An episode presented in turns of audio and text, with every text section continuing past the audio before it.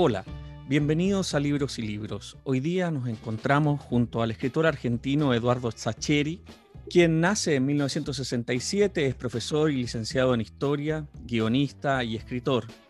Ha publicado toda su obra en la editorial Alfaguara, con una cantidad importante de antologías de relatos suyos, así como novelas, que las más recientes, porque la verdad son bastantes, las más recientes son La pregunta de sus ojos, Araos y la verdad, Papeles en el viento, Ser feliz era esto, La noche de la usina, que recibe el premio Alfaguara de novela el año 2016, y por último, Lo mucho que te amé, antes de la publicación de la novela El funcionamiento general del mundo, de la que vamos a hablar principalmente en este programa. Y también importante mencionar el hecho que el libro La pregunta de sus ojos fue llevada al cine por Juan José Campanella con el título El secreto de sus ojos, film que obtuvo el premio Oscar a la mejor película extranjera el año 2010. Además, quiero mencionar algo sobre lo que vamos a conversar también, el hecho de que em, Eduardo Sacheri eh, tiene una columna deportiva en el diario El Gráfico desde el año 2011.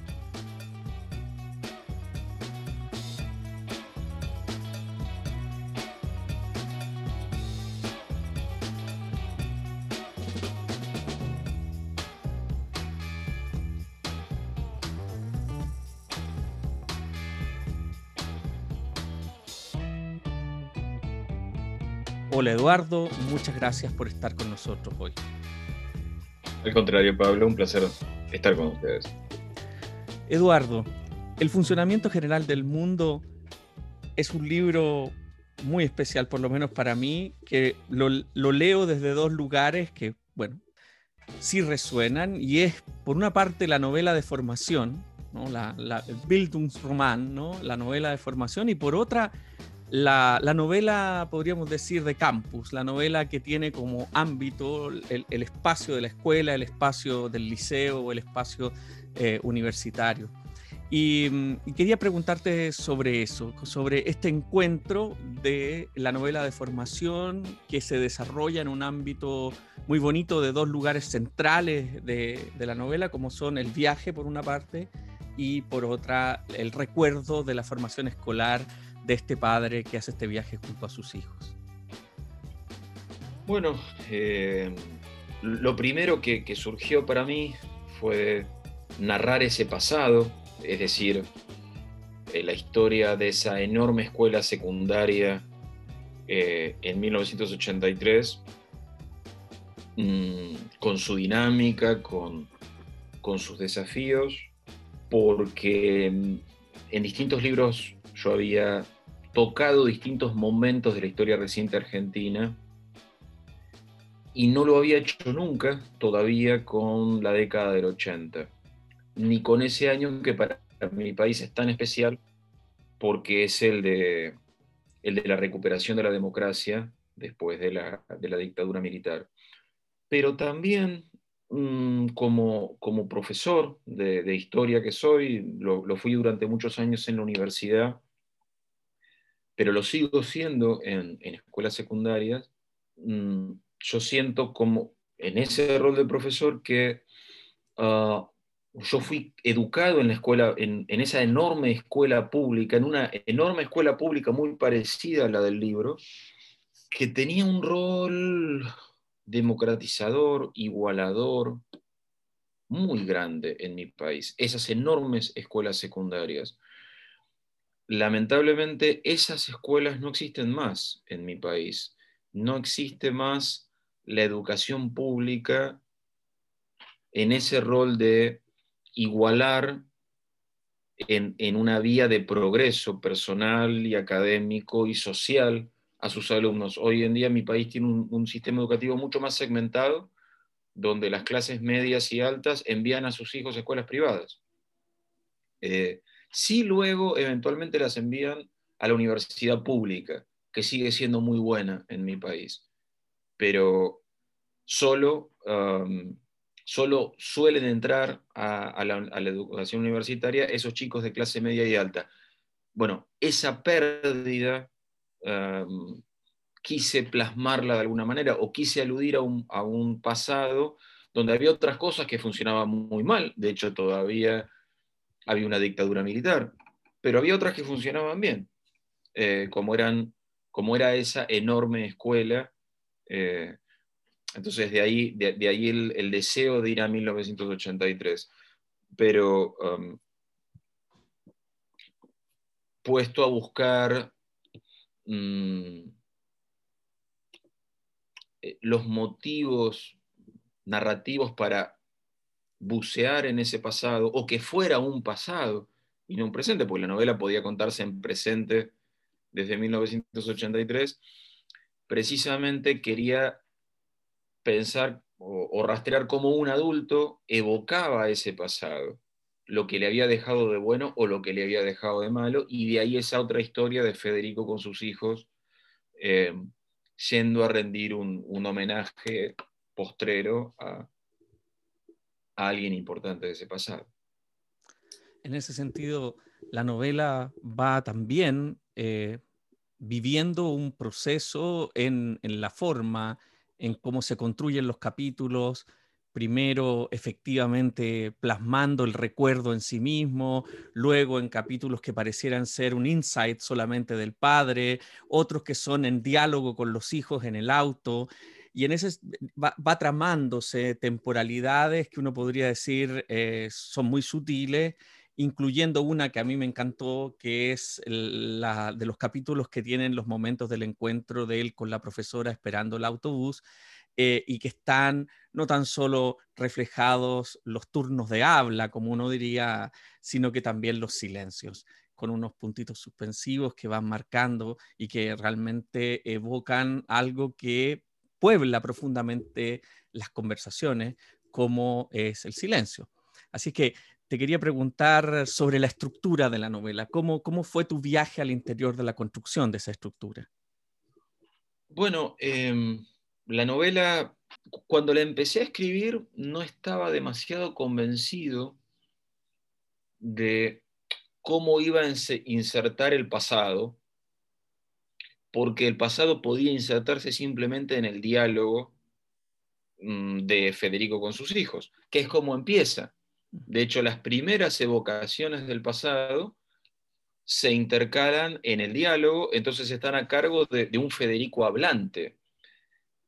Lo que sucede, a lo mejor uno es un poco quisquilloso a nivel del manejo del discurso, en el sentido de, en general, nuestro lenguaje oral es menos diverso, menos específico eh, que, nuestro lenguaje, que, nuestro lenguaje escrito.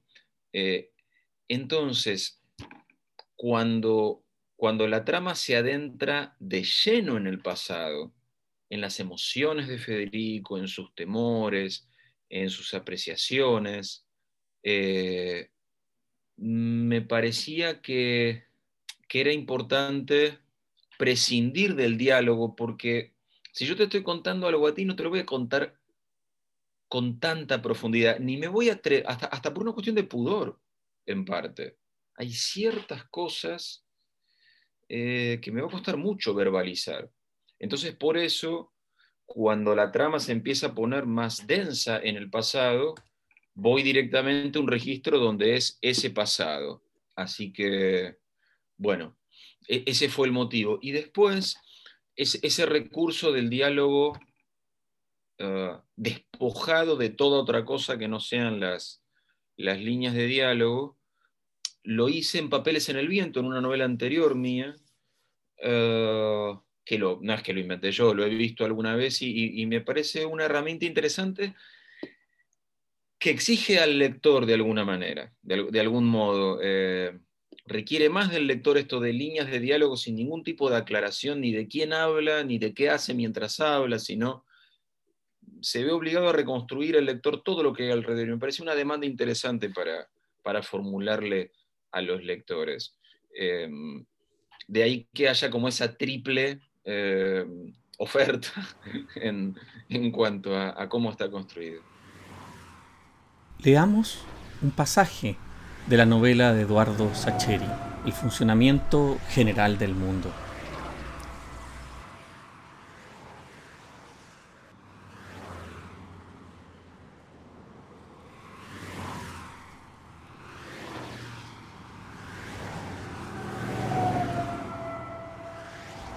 Federico intenta recapitular. Lo necesita. La vida es, de por sí, un caos. Y si uno no hace un esfuerzo permanente por ordenarla, el peligro que corre es el de que todo explote, se descontrole y se confunda. Y nada de lo que está sucediendo debería estar sucediendo.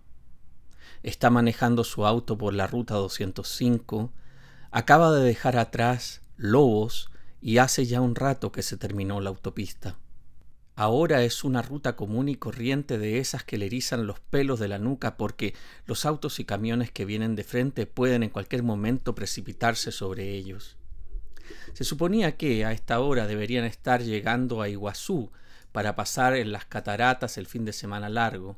Ese programa, así, ordenado, claro, era de por sí todo un desafío un desafío que Federico no estaba seguro de saber resolver. Pero esto, este viaje ridículo hacia un pueblo lejanísimo con los chicos arriba del auto, ¿en qué cabeza cabe? ¿Cómo terminó diciendo que sí? Que sí a quien además, a su ex, a los chicos, a esa señora que lo llamó desde Montemocho y cuyo nombre apenas entendió, Nora, Dora, Pola, que dijo ser amiga de Marta Mutsupapa y que ella le había dejado dicho que le avisara de su muerte? ¿Cuánto hacía que no tenía noticias ni la menor noticia de la profesora Mutsupapa? ¿Quince años? ¿Veinte? ¿Y ahora va a emprender semejante viaje para qué? ¿Para ver cómo la entierran?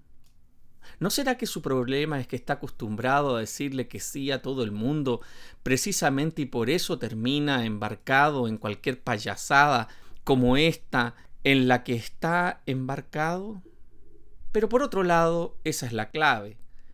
Esta cosita que acaba de pensar y de decirse. La profesora que le dejó dicho a su vecina, la señora Nora o Dora o Pola, que la avisara. Y entonces ¿Se puede hacer el boludo? Si Mutsopapa se acordó, ¿acaso él...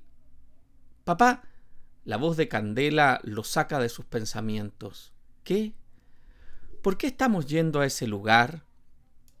Candela se adelanta a la primera respuesta de Federico. Ya sé que vamos al entierro de esta mujer, pero ¿por qué es tan importante que vayamos? Federico disminuye un poco la velocidad porque tiene delante un camión bastante lento y de frente toda una hilera de autos y camiones que deberá dejar correr antes de intentar sobrepasarlo. Como siempre, el auto cabecea un poco. Manejar en la ruta disminuye un poco las bruscas manifestaciones de su torpeza, pero solo un poco. Porque se detiene antes de seguir quiere responder con sinceridad. No, la sinceridad lo exhibe, lo expone en su fragilidad y en sus torpezas, que son mucho peores que la que muestra cuando conduce. Pero por otro lado, sospecha que la única manera de dotar de cierta racionalidad a este viaje enloquecido es poner las cartas sobre la mesa, o todas las cartas posibles por lo menos. Porque la profesora fue alguien importante para mí muy importante. Se escucha desde atrás la voz de Joel. Importante, importante cómo. ¿Le parece a Federico o la voz de su hijo menor tiene una nota pícara? Intenta ponerse en la cabeza de ese adolescente de 13 años. Mi papá tuvo un romance con esa profesora. Quiero más datos. Nada que ver con lo que estás pensando, Joel se apresura a aclarar.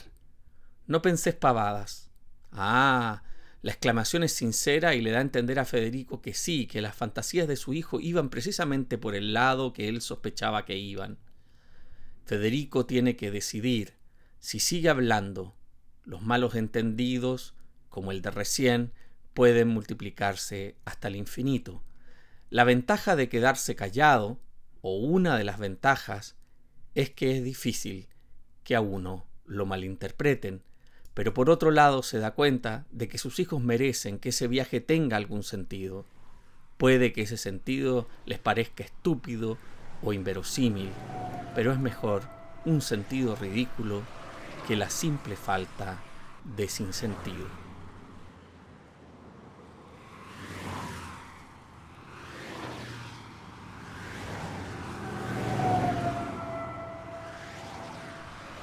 Hasta ahí el pasaje de la novela de Eduardo Sacheri, El funcionamiento general del mundo.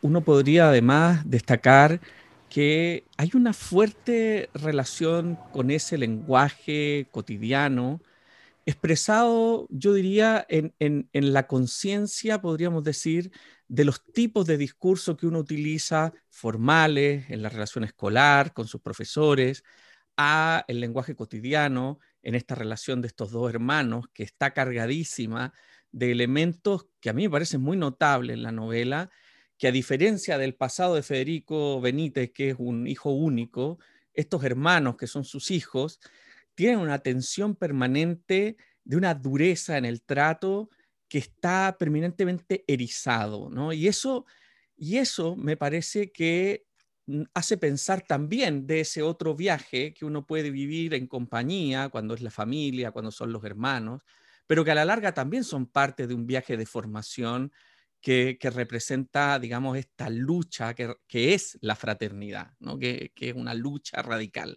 Eh, y eso está en la novela de manera ejemplar y me parece que me gustaría preguntarte sobre, sobre ese proceso.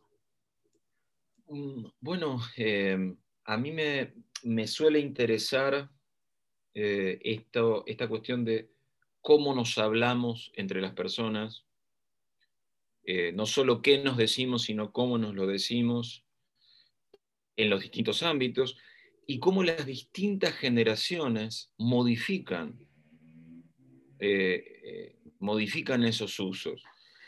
Y a lo mejor el hecho de ser profesor y de tener hijos jóvenes también me ha puesto, me ha obligado a esta gimnasia interpretativa. Por ejemplo, esa dureza con la que se hablan eh, Candela y Joel, que son los hijos de Federico, que sorprende a Federico eh, y molesta a Federico. Federico se turba a menudo porque, porque lo ve como un maltrato.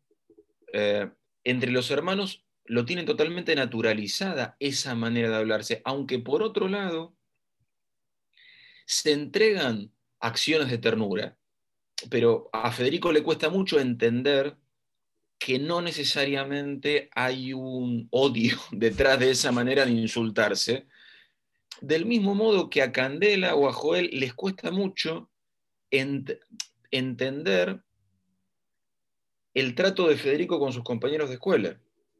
Eh, me parece muy interesante, en, no en la novela, sino en la vida, eh, asomarnos esto de que otras generaciones se tratan de un modo diferente al nuestro, se comunican de un modo diferente y tenemos que hacer un esfuerzo para entenderlo, porque si lo entendemos desde nuestra generación, lo entendemos mal. Eh, a lo mejor vemos afecto donde no lo hay o vemos agresiones donde no las hay. Y a las otras generaciones les pasa lo mismo con nosotros. Parece que es un trabajo que, en esta época de tanto cambio y donde las cuestiones del discurso eh, están tan, eh, tan erizadas, mm, me parece que es extremadamente importante que nos tomemos esa, eh, como ese tiempo, ese, ese, trabajo. Sin duda la novela muestra las estratificaciones temporales del 83, podríamos decir de un tiempo actual, y al mismo tiempo uno diría está velado detrás la relación que tiene el personaje de Federico con la madre y el abuelo, ¿no? que esto es como el mundo interno de Federico respecto de su familia, de ese núcleo pequeño, de esa casa a la que de alguna manera él no quiere volver eh, todos los días, como lo hace, y en la que hay un fuerte rechazo al proceso que él vive, eh, que además es muy hermoso porque en el fondo la novela son dos tiempos, ¿no? Este es un viaje de cuatro días por una parte y un tiempo un poco más amplio, que es el tiempo de la memoria de Federico respecto de su pasado, que supuestamente les está contando a sus hijos en este viaje, en esta novela de viaje, que uno podría también catalogar la novela como una novela de viaje. Entonces, ¿Cómo, cómo eh, viviste, digamos, el, proceso de estos otros personajes? La madre, que en el fondo él tiene una cruda mirada de ella respecto como una especie de abandono radical, y del abuelo en una brecha no solo generacional, sino una brecha emotiva o, efectiva. Ah, bueno, yo me imaginaba mi personaje digamos, si Federico va, eh, va contando, va narrando su pasado, lo hace a regañadientes. Lo, y lo hace por, probablemente por primera vez. Seguro que es la primera vez que se lo cuenta a sus hijos. Pero nada indica que alguna vez se lo haya contado a alguien. A veces uno suele encontrarse a su alrededor con con que muchas personas tienen eh, una, mirada muy nostálgica sobre su pasado, sobre su adolescencia, sobre su juventud, sobre su niñez. Y yo en general me permito sospechar sobre esas miradas tan, tan optimistas. Entiendo que a veces pueden ser, pueden haber sido así de felices los pasados, pero entiendo también que a veces tienen que ver con clausurar lo peor de esos pasados. Bueno, y, así lo quise poner a Federico. Y que, y que en todo caso el personaje tuviera la disyuntiva de narrarse a pesar de su impulso a silenciarse, como una manera tal vez de no repetir un fracaso parecido. No un fracaso tan horrible, pero sí un fracaso de incomunicación. Por eso me parecía interesante y, bucear en esto de cómo eh, mm, el pasado está ahí. somos lo que nos pasó. Todos somos lo que nos ha sucedido. Pero también somos cómo nos narremos aquello que nos ha sucedido.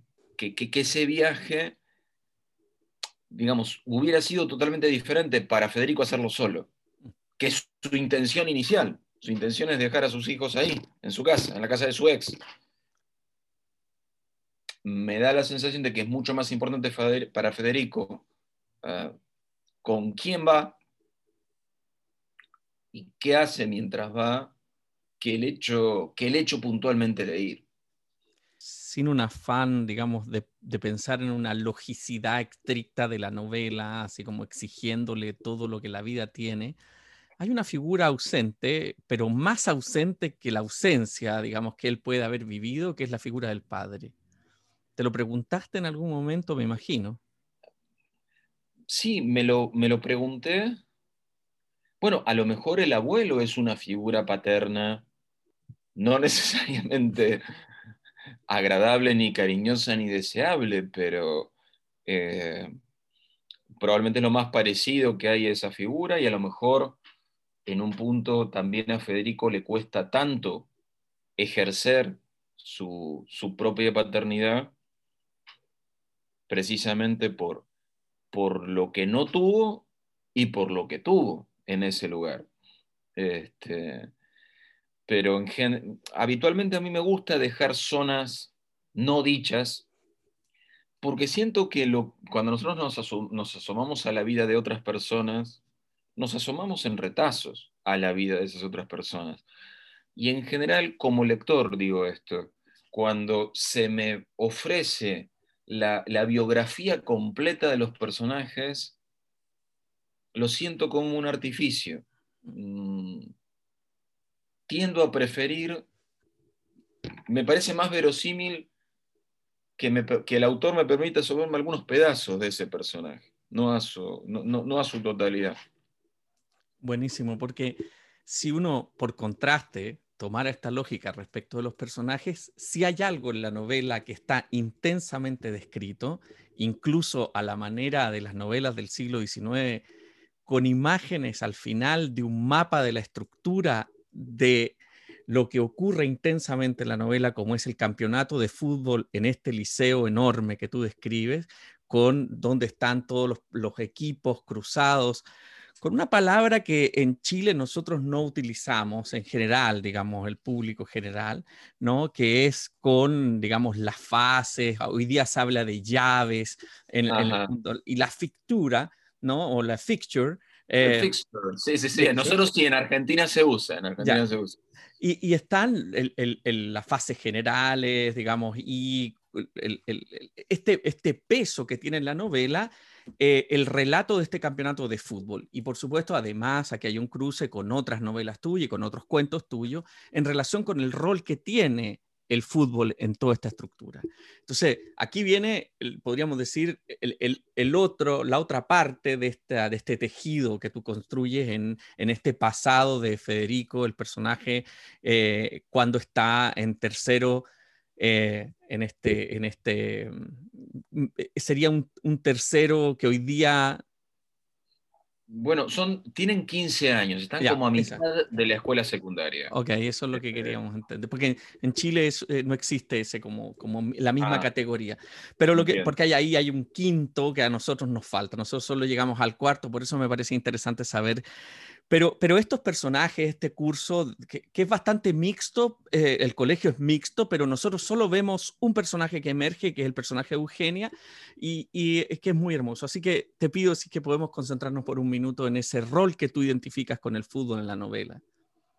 Bueno, es que mm, ahí, ahí em, sí me pongo muy autobiográfico en este sentido, mm, si yo evoco mi propia escuela, yo asistí a una escuela, esa es de mentira, pero la mía de verdad se le parece un montón, eh, y era así de numerosa, así de exigente, así de anónima, em, y así de cruel también. Y el fútbol fue para mí la manera de encontrar un lugar.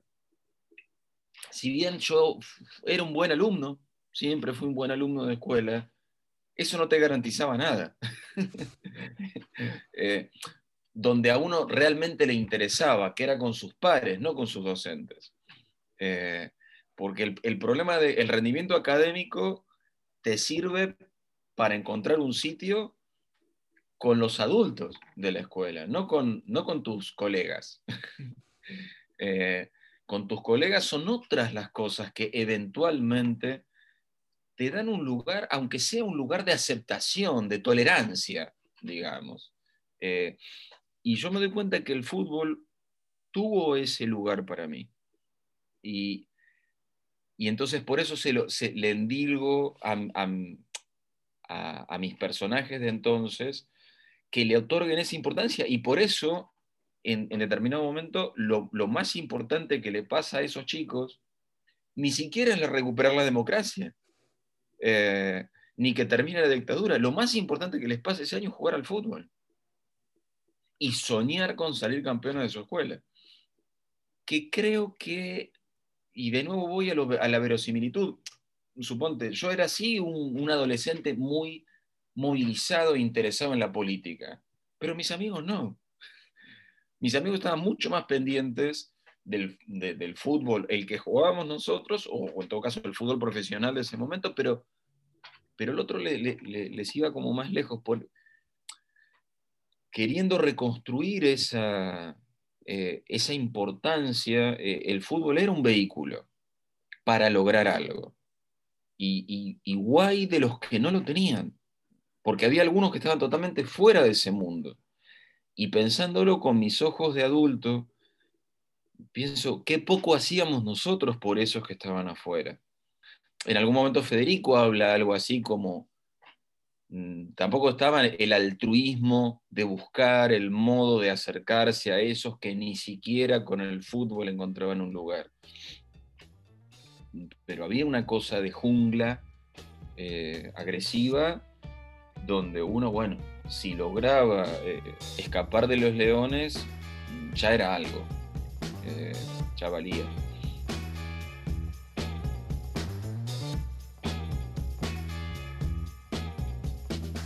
absolutamente. Me gustaría preguntarte un poco saliendo de la particularidad de la novela, tú tienes una columna deportiva, esa columna deportiva, digamos, eh, implica otra forma de escritura, otra forma de entregas, de tiempos, y, me gustaría que tal vez si pudieras seguramente correlacionar ambas cosas, digamos, o sea, e, esa perspectiva que tú tienes y, tú mismo lo dijiste, eres más autobiográfica, se cruza con eso que tú recurrentemente, digamos, escribes, o sea, ahora ya como escritor de no ficción.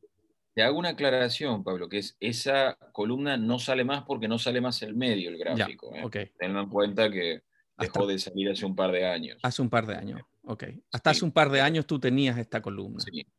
Sí, bueno, em, yo no, no soy un periodista. Mm, mm, te contesto y me pregunto si soy un escritor. Quiero decir, eh, yo en la, universidad estudié historia, o sea, yo soy un licenciado en historia. Eso es lo, yo no puedo escapar de mi, formación de clase media universitaria familiar, donde, bueno, mi padre estudió odontología y era odontólogo, mi madre estudió odontología y era odontóloga, mi hermano veterinaria, mi hermana arquitectura y yo licenciatura en historia. Por lo tanto, todo lo que sale de lo que escapa a lo que mi título me habilita, no dejo de vivir, de sentirme un poco polizón en otros mundos. Por ejemplo, el de la literatura ni que decirte en la no ficción de una columna en una prestigiosa revista deportiva como era el Gráfico, que, fue una revista casi centenaria, etc. Pero em, a mí me gustó mucho la experiencia, digamos, yo empecé escribiendo ficción vinculada con el fútbol. Pero siento también que, que no hay que exprimir los temas más allá de lo que pueden dar de sí y esto lo digo como lector, a mí, a mí me encanta encontrar en mis autores favoritos señas de identidad. Me gusta, mm, pero es delicado el límite entre la seña de identidad y la reiteración, entre, entre la huella y la redundancia. Entonces, fíjate que yo vuelvo con esta novela del funcionamiento al tema del fútbol después de 10 años en Papeles en el Viento es otra novela que también toca el mundo del fútbol. Pero en el medio lo evité. Y estoy seguro que de aquí en adelante, por mucho tiempo, voy a volver a evitarlo. Ahora, la columna de no ficción en la revista El Gráfico me permitió seguir vinculado con un tema que es muy querido por mí, que es el fútbol. El mundo del fútbol en, en sus diversos planos, sin el riesgo de abusar de una temática para la ficción, porque en la no ficción no está ese riesgo. Estoy escarbando distintos aspectos de un mundo, pero es legítimo ahí. En cambio, siento que en la ficción es necesaria una, una exploración hacia lugares nuevos que, que requieren abandonar, digamos, requieren dejar las ciertas temáticas atrás cuando uno ya las ha recorrido. ¿Tienes un sentimiento similar respecto a lo que ocurre? Tú has publicado varias antologías de cuentos y, en ese sentido hay, otro formato de ficción. Eh, ¿Sientes esa relación de movimiento respecto de los temas o de, no, me gusta hablar de temas, pero de contenidos que, instalan o manifiestan esos, esos cuentos, esos relatos?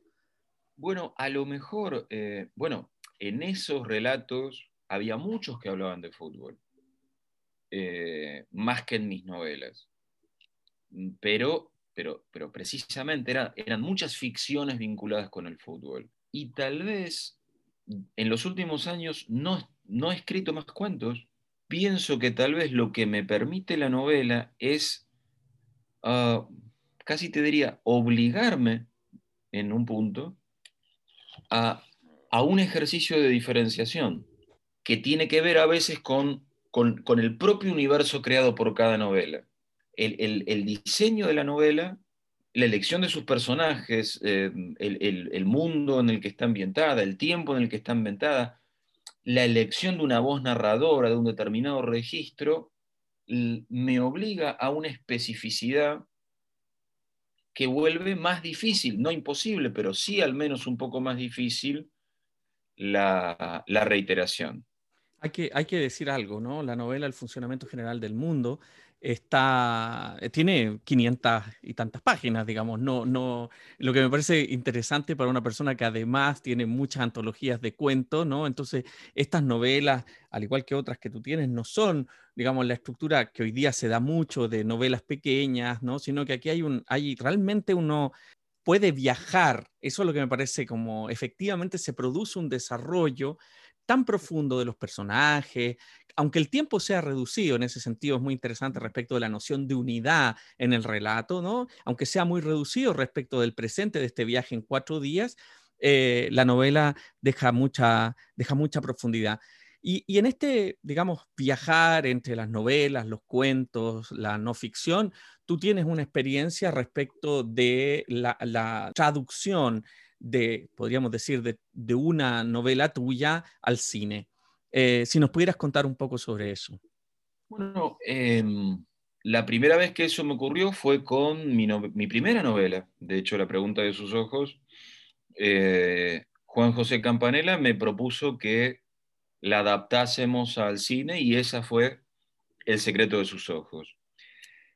Y esta propuesta de que en primera persona del plural, digo, de que la adaptásemos, marcó un poco mi estilo de aproximación a ese mundo. Quiero decir, después de esa primera ocasión volvió a suceder con Papeles en el Viento, con otro director, Juan Taratuto, y volvió a suceder con La Noche de la Usina, la novela que ganó el premio Alfaguara, en este caso con Sebastián Borestein. La película en ese caso se llamó eh, La Odisea de los Giles. Y se como te decía, se, instaló un cierto procedimiento que es, si viene alguien del mundo del cine, cuyo cine me gusta, quiero decir, cuyas películas siento que, tenemos algo en común a la hora de narrar, y me propone eh, que, que, desea hacer una película a partir de mi libro, yo digo sí, hagámoslo. Pero en el hagámoslo es escribamos juntos el guion. Eh, porque Campanella me lo ofreció la primera vez y siento que estuvo bien hacerlo juntos, aunque es un extraordinario desafío, profesional y emocional para el autor original. Eh, porque profesional porque en general uno en literatura trabaja solo y en cine no se trabaja solo. Se trabaja en equipo inevitablemente, necesariamente. Y eso, bueno, es, un desafío. Y por otro lado está esta cuestión de desarticular parcialmente lo que uno hizo eh, y construir otra cosa, que es eh, el, nuevo, eh, el nuevo libro. Por otro lado, desde el punto de vista emocional, también es complicado, porque uno se ve obligado a desarticular algo, un artefacto, que consideró definitivamente articulado cuando terminó el libro y lo publicó. Entonces, y al mismo tiempo, uno tiene que entender que si un director de cine se acerca a tu libro y lo quiere convertir en película, le quiere poner cosas propias. Es eh, necesario, eh, porque si no, ¿para qué la hace la película? Y esas cosas propias son sus aportes de lector. Y, es, una, es una muy linda experiencia de revisar el propio libro, el libro que uno hizo, con un lector. Pero claro, un lector extraordinariamente poderoso. Mm. Porque no es simplemente un lector que nos hace su devolución. Es un lector que va a construir un artefacto gigantesco y eh, sensorialmente mucho más ambicioso que el nuestro. Por supuesto. Porque el nuestro es simplemente un libro, digo lo de simplemente entre comillas, y no mm. tanto, pero va a construir frente a nuestro libro un gigante constituido por imágenes, colores, música, voces, movimiento, actores famosos. Bueno, entonces es un desafío. Para mí hasta ahora ha sido un desafío interesante y provechoso. Eh, la he pasado bien. O digamos, me he quedado satisfecho con el producto final. En el, me corrijo en el la he pasado bien. Eh, la paso bien cuando termine el proceso, pero el durante, las escrituras de guion, los cambios, las modificaciones, las negociaciones, las argumentaciones infinitas en pro de algo y a veces las derrotas, eh, porque esas argumentaciones no son tenidas en cuenta, em, tienen su, costado frustrante. Hay un costado frustrante, aunque el resultado final sea, sea agradable y beneficioso. Increíble. No, sin duda es un proceso muy, muy, debe ser, digamos, un proceso muy de desgaste, pero al mismo tiempo el final es muy, muy espectacular. Te quiero, te quiero hacer en esta última parte del programa una pregunta que, que en el fondo une algunos aspectos de lo que tú nos has contado de, de tu propio proceso de escritura, de tu propio proceso como escritor como profesor de, liceo, de historia, como una persona apasionada con, el fútbol, pero también, no, me cabe duda, tienes una experiencia como lector y, y, me gustaría inevitablemente conversar sobre tus referentes, cómo fue el camino para llegar a ser escritor, porque por supuesto es un camino que sin duda también no es fácil y que a veces, por supuesto, mirándolo hacia el pasado puede parecer que las decisiones se tomaron lógicamente, pero sin duda cuando uno las vive es un proceso más complejo y, sin duda eso va a tener referentes de la literatura que te llevaron también a la escritura. Bueno, en mi caso, como, como te decía antes, Pablo, em, la verdad que hay una dosis de, de azar bastante notable en mi caso. Eh, ¿Por qué lo digo? Yo te, comentaba antes que yo soy licenciado en historia, me proponí una carrera como académico y eventualmente como profesor universitario y ese iba a ser mi mundo, supuestamente. Ahora, en paralelo a mis estudios de historia, y en realidad desde la más tierna infancia, yo era apasionadamente lector, lector de ficción. Eh, y, y trataba siempre de alternar y en mis vacaciones de la universidad o en los momentos que no estaba con demasiados exámenes, me ponía a leer ficción, porque me daba algo que, el estudio, que la lectura de ensayo académico no me daba.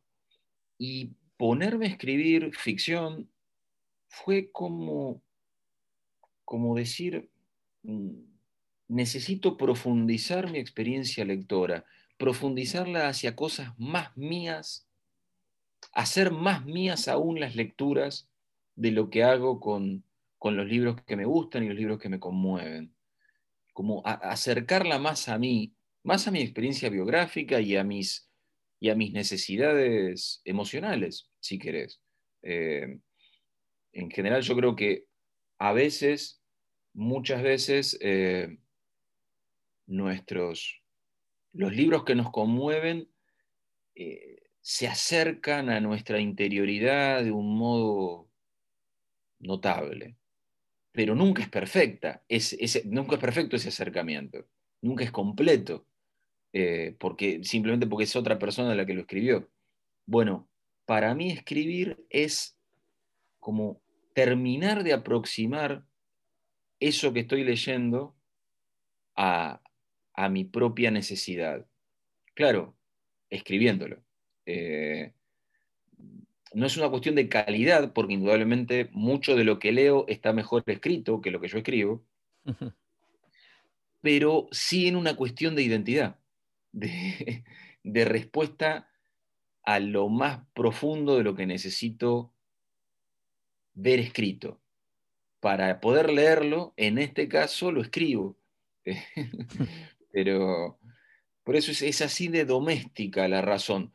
Claro, y después empieza a suceder eh, esto de, bueno, eh, empiezo a, escribo cuentos, algunos de esos cuentos se empiezan a difundir en radios de Buenos Aires, esos cuentos que hablan de fútbol, eh, se empieza a hacer como, como, conocido mi nombre y esos textos, y eso, y eso le da el puntapié inicial a mi, a mi carrera como escritor. Por eso te digo que es un azar bastante extraño el, de mi caso.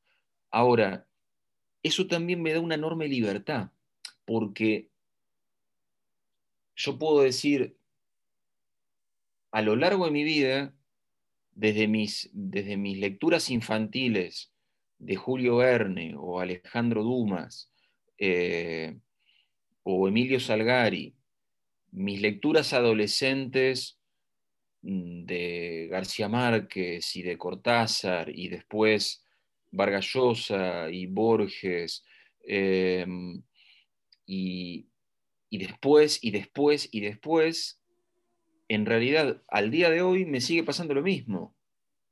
Como amo leer, pero, pero leo por puro placer, sin, una, sin un bagaje académico detrás. Bagaje académico me refiero desde el mundo de la, de, la crítica literaria, de la, investigación, porque no es mi, no es mi mundo ese. Mi aproximación sigue siendo eh, desde el placer lector. Entonces, al momento de escribir, siento que todas esas voces me habitan, pero me habitan con, la anarquía del lector. Eh, y eso me da un margen de libertad muy importante. Sin duda, sin duda.